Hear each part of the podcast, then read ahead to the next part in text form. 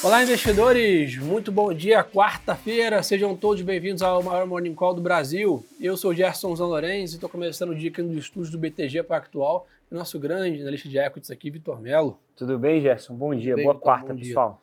Vamos lá, pessoal, passar aqui tradicionalmente no mercado internacional. Né, hoje a gente vive né, um movimento de risk on lá fora, um apetite a risco né, nos mercados internacionais. Acho que principalmente é, com dois drivers aqui. Um vem do mercado é, asiático, né? Um, Ontem à noite, o Banco Popular da China já anunciou que vai cortar o compulsório dos bancos aí em 5 de fevereiro, ou seja, trouxe um ânimo aí. A gente até comentou aqui nessa semana que a China vive né, uma dinâmica até diferente né, do, do Ocidente em relação a ter espaço para estímulo fiscal barra econômico barra monetária ainda, dado uma inflação mais controlada por lá. Então isso trouxe ânimo para os mercados internacionais, então a S&P sobe meio ponto percentual, a Eurostock sobe 0,80, a Londres, né, Xangai também, todos os mercados aqui subindo próximo a 1%. Então acho que esse é o primeiro né, driver. E o segundo driver, que até o Vitor vai poder comentar bem com a gente, né, uma, um grande earnings surprise da Netflix é... ontem, é, final do dia, né? Exatamente, Gerson. Bom, começando já por esse por esse segundo, né, falando da Netflix, que de fato foi uma, uma surpresa positiva para o mercado como um todo. É, o papel ontem no, no, no aftermarket estava subindo perto de 8, 8,5%. É, pós subindo uma 10 agora. Subindo 10% agora, olha só, tô até, já estou desatualizado, né? É, e isso é um indicativo, né, de como o resultado foi, foi de fato forte, não só o resultado, mas o call de resultados acabou também sendo muito positivo. É, essa, todas essas métricas elas foram baseadas muito por conta dos novos processos que a Netflix implantou, tanto com compartilhamento de senhas, quanto os novos planos é, com propagandas também, que tem começado a acelerar a sua aceitação. Hoje eles já estão com 23 milhões de usuários. Em geral, eram usuários que não utilizavam a Netflix, então é algo, acabou sendo algo muito positivo. A companhia anunciou nesse trimestre que ela adicionou 3 milhões de novos, de novos usuários. É impressionante. É o, é basicamente o maior número desde do, da, da adição de usuários da pandemia, né, que estava todo mundo dentro de casa, então você teve um fôlego muito grande para essas empresas uh, de streaming, para esses serviços de streaming. Uh, então foi a maior, maior adição desde, a, desde o período da pandemia. Uh, em relação ao crescimento de receita, também um crescimento forte, 12%. Então, basicamente, para onde a gente olha aqui nos números da Netflix, eles foram muito bons. Aliado a isso, ainda tem um novo investimento da companhia também em relação a programas ao vivo. Um uhum. investimento de 5 bilhões nos próximos 10 anos é, para o WWE, né, que é basicamente um programa de luta livre, é, e esses serão os programas ao vivo da Netflix que serão feitos uma vez por semana. Então acaba também é, tendo uma leitura cruzada que positiva de que hoje um bolso que a Netflix não uh, atua, que é o da programação ao vivo, ela começará a atuar e poderá concorrer, por exemplo, com com outros streamings que já tinham outros canais, né, como por exemplo Star Plus com a ESPN, enfim. Então isso tudo aqui adiciona também mais uma camada de positividade para o resultado. Falando um pouco de China, né, que foi a primeira provocação do, do Gerson, e aqui é um, é, um, é, um, é um conto de duas histórias, né, Gerson? Quando a gente olha o lado macroeconômico, é, a gente de fato permanece não positivo, né? Acho que a China que ela continua com vários problemas, o setor imobiliário bastante pressionado, é, algumas dificuldades também têm surgido do setor financeiro, advindas do, do setor imobiliário, a confiança do consumidor muito baixa, uma parcela muito grande da poupança das famílias é em imóveis, o que mexe muito com o sentimento é, do consumidor no geral. Quando a gente olha para o mercado de ações, né, é basicamente um mercado que o drawdown já foi de 61%. Quando você analisa todos os tapes da, da, da Bolsa Chinesa, já teve uma queda de perto de 40% do market cap nos últimos três anos. É, o valuation é, medido pelo MSCI China está tá de nove vezes, é, é, um, mais de um desvio padrão abaixo da média histórica, é próximo ao que o negocia o price to book da Nasdaq, então é, é um valuation de fato com bastante margem de segurança, então o conto aqui ele é, ele é bastante diferente. Né? Empresas que, que competem a nível global como a Alibaba, negociam a, a seis vezes o free, free, cash flow yield, o que é bastante, ou seja, tem um free cash flow yield de 17%, negociam a seis vezes caixa, então de fato chama muita atenção é, geração de caixa, então de fato chama muita atenção hoje o valuation dos ativos chineses. O que é a grande dificuldade aqui é entender é, se já caiu o suficiente, se não caiu, é, e é onde a gente tem tentado se encontrar aqui no meio desse caminho, né? Óbvio que pegar a faca caindo é sempre é difícil, difícil, né, Gerson? Mas aí eu acho que Aqui é, vale muito a pena usar, por exemplo, é, operações estruturadas, alguma coisa nesse sentido, que a gente consegue controlar o risco de queda e ainda eventualmente surfar algum upside, né, Gerson? Boa.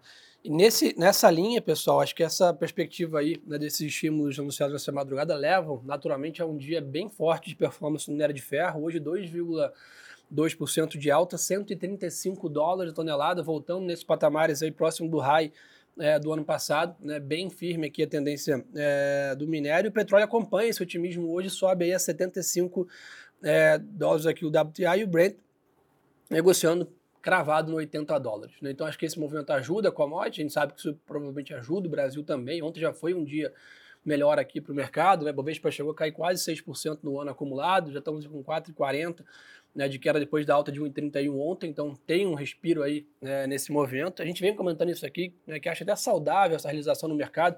Se você olhar o gráfico ali, né, de novembro, do começo de novembro até o final do ano passado, foi um tiro único praticamente da bolsa. Então até saudável uma realização de lucros agora, um ajuste de preço, para o mercado voltar na tendência de alta que a gente imagina que está contratada aí é, para esse ano. Então, commodities para cima, ações lá fora também para cima, dólar perdendo força, o título de 10 anos com fechamento de taxa, ou seja, um clássico dia de risk on, de apetite a risco no mercado internacional hoje. Um ponto importante, Vitor, para a gente comentar, né, tem saído as prévias aí do Partido Republicano e ontem né, o Trump venceu aí é. até com alguma margem de folga em New Hampshire ontem, né? É, exatamente, né, Gerson? Acho que hoje essa temática, ela, obviamente, ela tem começado a, a ficar mais quente, né? É, tem todo mundo ficado um pouco mais de olho em relação a isso lá fora.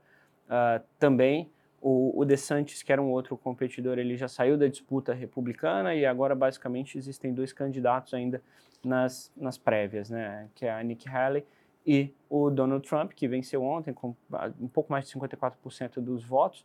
A, a Nikki Haley ela falou que não vai desistir ainda da, da campanha, continua fazendo campanha ainda. Uh, e eu acho que aqui né, fica a grande questão, né? Quais serão as políticas do Trump, principalmente é, do ponto de vista externo, né, Gerson? Acho que aqui talvez é onde relação mora. Relação com a China, relação com o Oriente Médio. Perfeito, relação com a China, é, relação com o Oriente Médio, é, tarifa ou não de, de produtos importados. É, então, essas questões talvez elas sejam as principais, é, porque essas talvez sejam as principais diferenças entre o Trump e a Nikki Haley é, em relação uh, às suas pautas, ao, ao, ao, ao que hoje está na mesa que os dois candidatos pretendem fazer, né? Uma vez que outras pautas elas são relativamente parecidas, né? Pautas relacionadas a imigrantes, pautas relacionadas também a, a lucros corporativos. Então, é, ficar de olho, acho que nisso aqui é, o, é talvez o mais importante. Né? Acho que tem um ponto hoje, Gerson, que, que vale a gente comentar rapidamente, hum. até em linha com o que você comentou do, do Riscon lá fora, que é enxergar o resultado de Tesla, né? Um resultado de uma, de uma das Magnificent Seven, né? uma das empresas que foram responsáveis pela ótima performance do S&P no ano passado. É, Hoje a gente espera que a gente, o mercado, espera que a Tesla ela tenha um crescimento nas vendas de veículos de 21%, é bem abaixo do que da, da média histórica que o Elon Musk costuma divulgar, de, de 50%, do objetivo de 50%. É, recentemente a guerra de preços também dos, dos veículos elétricos tem, tem somado negativamente aos carros da Tesla, aliado também a, uma, a dificuldades logísticas, os carros elétricos eles são difíceis de, de serem transportados, então de fato a gente tem uma visão um pouco menos otimista para as ações, mas obviamente a gente reconhece que é um papel bastante volátil aqui, que faz bastante preço e que, que obviamente se o resultado ele vem positivo acima do que o mercado esperava, esse papel ele pode performar muito bem. Bom, além de, de Tesla, tem IBM e Kimberly Clark também divulgando resultados hoje. Né? Então, como a gente comentou, a partir de agora a temporada de balanço pega fogo lá fora daqui para os próximos 10 dias a gente vai monitorar de perto aqui o resultado das companhias. A agenda começa a ganhar corpo também na parte macro nos Estados Unidos hoje. Temos aí, né, nos horários, pessoal, 9 da manhã, né, índice semanal de pedidos de hipoteca, setor imobiliário dos Estados Unidos, PMI preliminar de janeiro às 11h45 e estoques semanais de petróleo meio-dia e meia. Então, 9 11h45, meio-dia e meia, são os horários para a gente ficar de olho lá fora. E o balanço da Tesla, como o Vitão comentou aqui, são né, os grandes destaques para a gente monitorar na parte internacional. E, obviamente, né, seguindo bem essa perspectiva de apetite a risco, o Bitcoin hoje sobe 2,5%, 40 mil dólares aqui a cotação da cripto dos mercados né, digitais aí favorecendo bastante, né, tanto da parte de ETFs, da aprovação, quanto também do maior apetite a risco na parte internacional. Para o Brasil, meu caro. Vamos lá? Vamos lá, pessoal. Aqui no Brasil, agenda também mais vaziada, né, aqui nessa linha, mas reforçar a todos. Igual temos PCI na sexta-feira lá nos Estados Unidos e PCA 15 de janeiro aqui no Brasil é o principal indicador da semana. Também dando um spoiler para vocês, amanhã é feriado sim aqui em São Paulo municipal, devido ao aniversário da cidade, mas pregão normal, morning call normal, mercado financeiro funcionando normalmente. Então, quem dormir hoje posicionado pode operar amanhã, tá? Só para esse feriado já foi, feriado de, da bolsa também lá atrás, né, nos últimos anos, dois, três últimos anos, esse feriado não é mais, né, para o mercado financeiro. Então atenção aí amanhã pregão normal. Brasília, pessoal, a gente ainda está né, bem mais lento nesse recesso, barra né, início de ano. Né, ficar de olho, o ministro Fernando Haddad participa de evento virtual sobre a reforma tributária, né, sobre o consumo a partir das 10 horas da manhã. Acho que esse é o grande tópico pós-carnaval a gente vai começar a discutir né, após a aprovação do ano passado agora, basicamente as definições mais complexas, né, definir as alíquotas, definir as isenções, metodologias de cálculo, agora são os projetos de leis que vão definir no detalhe né, a criação do IVA, e o presidente Geraldo Alckmin também dá entrevista né, à UOL sobre a nova política, aí, do, sobre a questão da nova indústria, né, aqui no Brasil também, que tem gerado bastante noticiário no início dessa é, semana. A parte de empresas, Vitão, ainda é cedo né, para falar de temporada de balanço aqui no Brasil. Até a gente soltou o relatório ontem né, com é. as prévias que a gente espera, mas ainda incipiente a discussão, né? É, acho que a, a, discussão é, como, você comentou, Gerson, ela é, de fato ela ainda é muito cedo, ainda é incipiente falar sobre isso. Acho que de fato o, o tema de ontem né, foi, foi, essa, foi esse release do governo, né, da, da nova indústria. É, acho que vale acompanhar, e obviamente isso de, de, muito perto aqui. Em relação às companhias, a gente deve ter uma, uma temporada de resultado no Brasil começando a ganhar um pouco mais de corpo ah, no meio de fevereiro ali, e aí a gente deve começar a acelerar uh, um pouco mais esses, essas divulgações. E aí, obviamente, é, é chovendo molhado, a gente fala isso aqui toda hora, mas é um momento de, de, de fato, rever a tese, de, de ver o que, que a gente está acertando, o que, que a gente está errando nas nossas estimativas e, eventualmente, fazer alguma mudança ou não no portfólio, né? É, obviamente, o, globalmente falando, né, o mundo ele tem se tornado um lugar um pouco melhor para risco.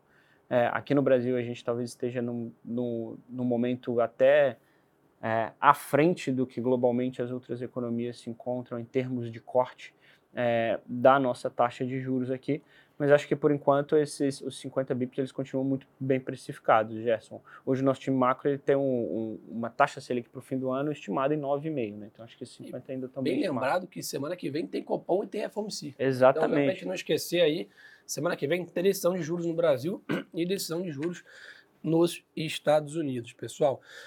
Então, turma, a gente até tem investido até mais aqui para falar de mercado internacional, porque realmente a gente está com o noticiário mais vaziado aqui no Brasil na parte macro, né, indicadores só sexta-feira, e a parte micro, a temporada de balanço ainda não começou aqui. Então, a gente realmente tem navegado aí bem as águas internacionais e hoje muito indica aí será um dia positivo aqui também para os ativos, dado essa abertura né, forte lá fora, principalmente também com o mercado de commodities sendo favorecido aí por essa perspectiva de China.